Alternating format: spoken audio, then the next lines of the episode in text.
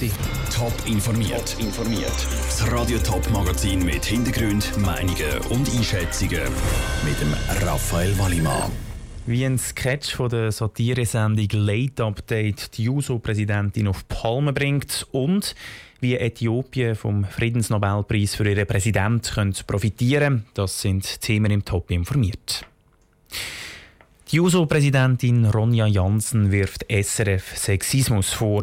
In der letzten Ausgabe von der Satiresendung Late Update hat sich der Komiker Michael Elsner als Journalist verkleidet und der SP-Präsident Christian Löfra interviewt. Müssen Sie nicht Platz machen für eine junge Frau? Ich meine, jetzt diese Ronja Ronja, äh, die, äh, die jetzt zur Miss Juso gewählt wurde. Das ist die Präsidentin der äh, Jungsozialisten. Und auch ist eine sehr gute, sehr gute Politikerin. Auch sehr heiß. Also, also schauen Sie, äh, wir werden hier die Sendung abbrechen. Was bei einigen vor dem Fernsehen für einen Lacher gesorgt hat, kommt bei der betroffenen Ronja Jansen gar nicht gut an. Wie sie sich jetzt wehren will, weiss der Pascal Schlepfer. Als Miss Juso und heiß ist die Juso-Präsidentin Ronja Jansen vom Satiriker Michael Elsner betitelt worden. Das hat sie sehr schockiert. Ich habe das Ganze als extrem sexistisch wahrgenommen. Es ist so, dass solche Kommentare, dass es vor allem Frauen sind, die solche Kommentare müssen, müssen erleben in unserer Gesellschaft. Ich war sehr schockiert, dass so etwas bei SRF ausgestrahlt wird. Sie will das auch nicht auf sich sitzen lassen. Ronja Jansen fordert jetzt eine Kontrollstelle gegen sexuelle Medienberichterstattungen bei der SRG. Mir geht es darum, dass systematisch kontrolliert wird, wenn Frauen ähm, und auch Männer sexistisch angegangen werden. In Medienberichterstattung ist immer noch ein riesiges Problem in unserer Gesellschaft. Ich finde, es kann nicht sein, dass die Betroffenen von dem Ganzen nachher in der Verantwortung stehen, um sich individuell wehren. Bei den Frauen in der Politik werde heute immer noch über das Aussehen und nicht über den Inhalt berichtet, sagt Ronja Jansen weiter.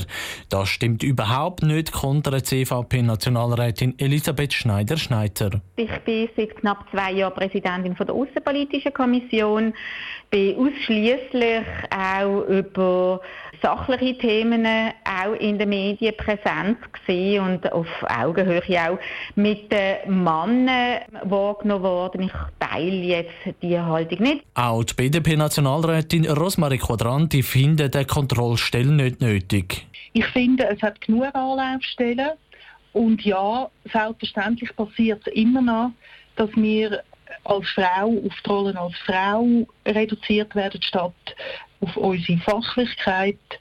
Aber eine weitere Stelle braucht es nicht. Der SRG und Michael Elsner sind für eine Stellungnahme nicht erreichbar gewesen. Der Beitrag von Pascal Schlepfer.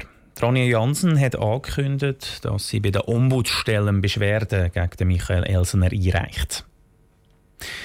Greta Thunberg, Angela Merkel oder der Papst Franziskus. Sie alle sind leer ausgegangen bei der heutigen Vergabe vom Friedensnobelpreis. Das Rennen gemacht hat der Ministerpräsident von Äthiopien, der Abiy Ahmed. Er ist dafür ausgezeichnet worden, dass er für Frieden zwischen Äthiopien und Eritrea gesorgt hat.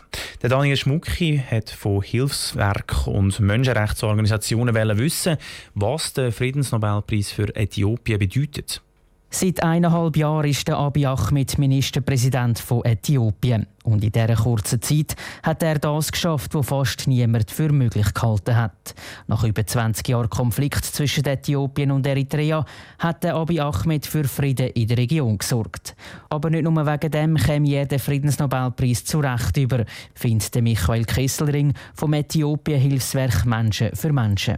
Die Regierung umgestellt, hat sehr viel für die Gleichberechtigung der Frau gemacht. Zum Beispiel die Hälfte der Ministerposten sind von Frauen besetzt.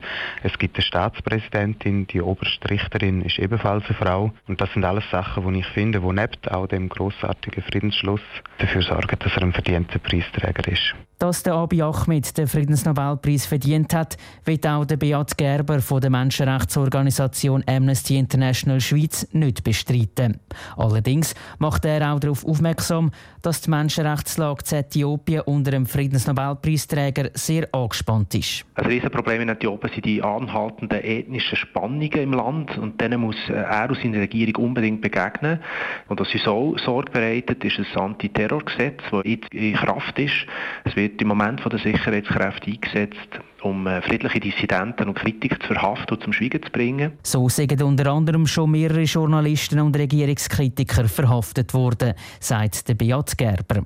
Er hofft, dass der Friedensnobelpreis ein Ansporn für den Abiy Ahmed ist, um die Menschenrechtslage in Äthiopien weiter zu verbessern. Und auch das Nobelpreiskomitee hat bei der Preisverleihung gesagt, dass der Abiy Ahmed punkto Menschenrecht noch einen weiten Weg vor sich hat. Top informiert, auch als Podcast. Mehr Informationen gibt es auf toponline.ch.